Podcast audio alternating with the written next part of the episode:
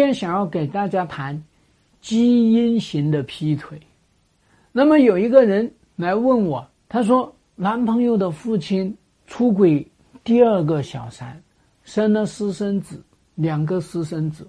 他说他父母的婚姻早就名存实亡了，但是呢，钱呢掌握在他父亲手里面，所以他的妈妈没有办法。而且呢，这个男的跟他的妈妈们的关系还蛮好。那这个父亲呢，用手中的经济大权来威慑这个儿子，而且呢，给这个儿子不断的灌输：一个男人，一个成功的男人是要有多个女人的，多个女人才是成功男人的标配。然后呢，他说这种男人能不能嫁？我告诉你，这种环境下面出来的男人能不能嫁？能。当然能了，但是嫁了马上就要面对的事情是，你们小夫妻的这个婚姻生活会鸡零狗碎，会一地鸡毛。可以说百分之九十九，这个男朋友变成老公之后他会出轨。这种情况下，我们就说是基因型劈腿，也就是说呢，父亲出轨，他爷爷出轨，几代人传承下来的，这是叫文化基因。家庭家族式的出轨，是指这种叫基因型出轨。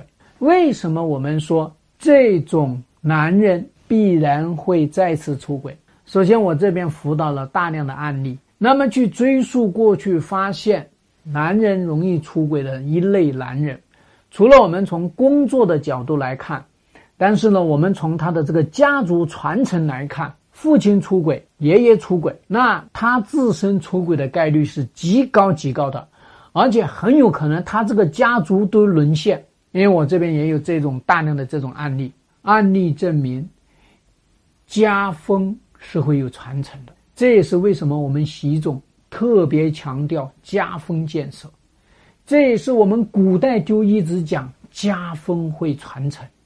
你们家家风出了问题。你们家的人，婚姻能好得了啊？你们家的人事业能好得了啊？所以咱们中国有一句话叫做“呢龙生龙，凤生凤，老鼠的儿子会打洞”。当然不是严格的来讲，但至少呢，家族的传承、家风的传承方面会有这个影响，这是第一个方面。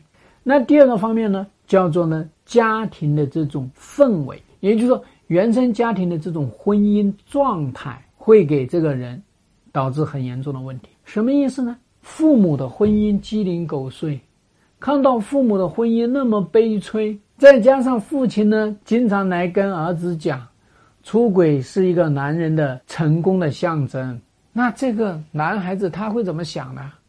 再加上他看到他父亲出轨一次两次，哎。也挺潇洒的，挺快活的，这不是一个好事情吗？获益的呀，没有什么大的影响啊。而且呢，他还会听到他父亲说：“你看，都你妈不好，你妈不好，所以我出轨。”在这样一种婚姻，在这种家教下面，这个男人怎么成长的健康？一个歪风邪气的家庭里面。他怎么能够培养出正直的男人？歪风邪气的家庭里面，怎么能够培养出幸福的婚姻的这个这个观念？他培养不出来的。那第三个方面呢？他个体的自我发展、个体的自我成长，他个体的自我成长的这个环境，给他造成了很大的压力。他很讨厌的。我们其实可以看到，他为什么跟他妈妈的关系好？为什么跟他父亲的关系不好呢？因为父亲那个德行，让他看到妈妈是受委屈的。作为一个男孩，他很容易干嘛？他很容易去保护自己那个受伤害的妈妈，所以他会跟妈妈亲近。再加上一个出轨的男人，他哪里有心思去管自己的儿子？那么妈妈也会把这个儿子，把他形成一个联盟体，甚至把他变成自己的意象中的。丈夫，所以在这样的一种环境下面，你想想，这个男人他的个体的这个发展的这个过程会怎么样？他会产生一个压力，他这个他会背负这种压力，他会觉得我们这个压力得要自己去承受，我们这个压力呢，得要向外去寻找力量来支持。他不是说，哎，有压力直接去解决。所以，他个体的这个成长过程，他是内在的压力，他是压抑自己的，他不是生发出力量去到外界去解决的，他是回避的，他是转移的。在他个体的这种成长的这个环境下面，他未来的婚姻里面遇到了矛盾冲突，他就很容易开启他父母的这个婚姻的防御机制这个模式。他一方面想啊，不能这样子，一方面又想怎么办？能解决的方式恐怕就是去出轨呀。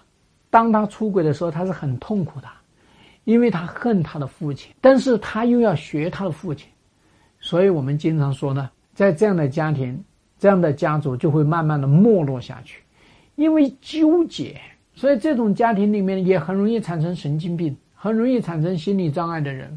一个不健康、不稳定、不温暖的家庭。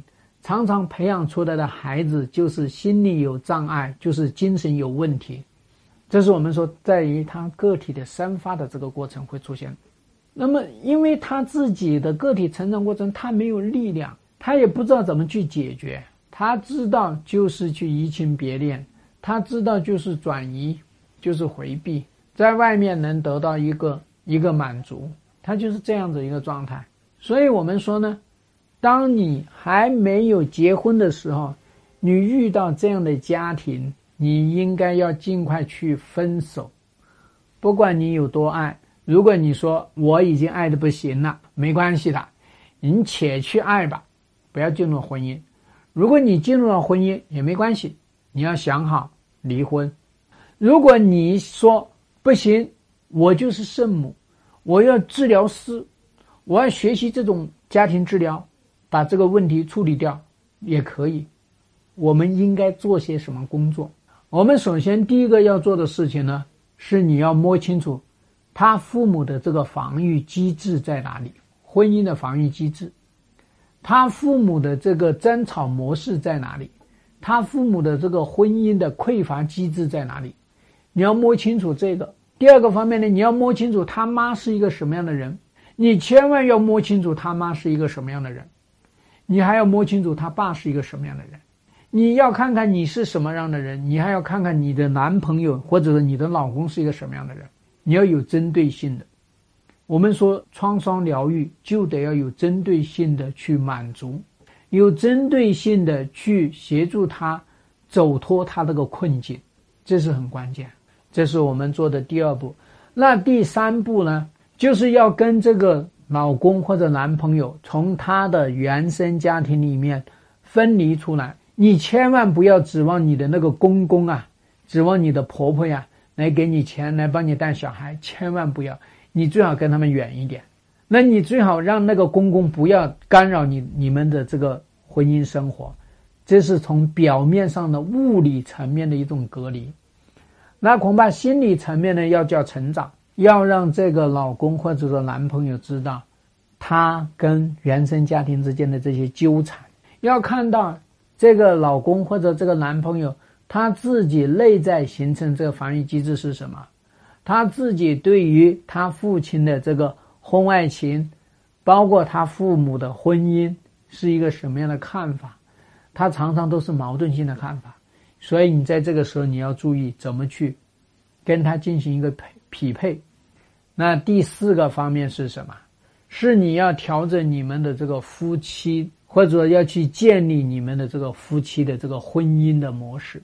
你要去建立，你要让他看到你会去尊重他，你会去爱他，你会去关注支持他。你看看他到底渴望什么，匮乏什么？你从这个角度去，你要从心理学的根源的角度去做事情。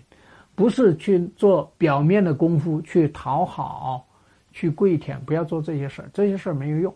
那第五个方面呢，就是要告诉，要突破他们家的禁忌。他们家有婚外情，他不讲，你知道了也不讲，这是不行的。你要去突破他，要去挑明他。呀，我看到你的父母有婚外情这个状态，哎，他们怎么熬得过来的？呀，你父亲搞婚外情。外面还有私生子，你怎么看？突破这个事情，变成了你们夫妻两个的一个公共话题，这个就会引起警觉，这也会进行一个脱敏。那第六个方面呢，是说你们的婚姻矛盾、冲突、危机要及时处理啊，你不能搞这种忍，你也不能搞这种让，你不能去做这种回避。你这么七搞八搞呢，搞的那不是又跟他父母的婚姻这个相似吗？所以这是我们从这个大系统的角度来去处理。当然呢，要处理的问题还有很多啊，我们不可能通过这个短暂的这十来分钟给大家全面展现，没有必要的啊。然后呢？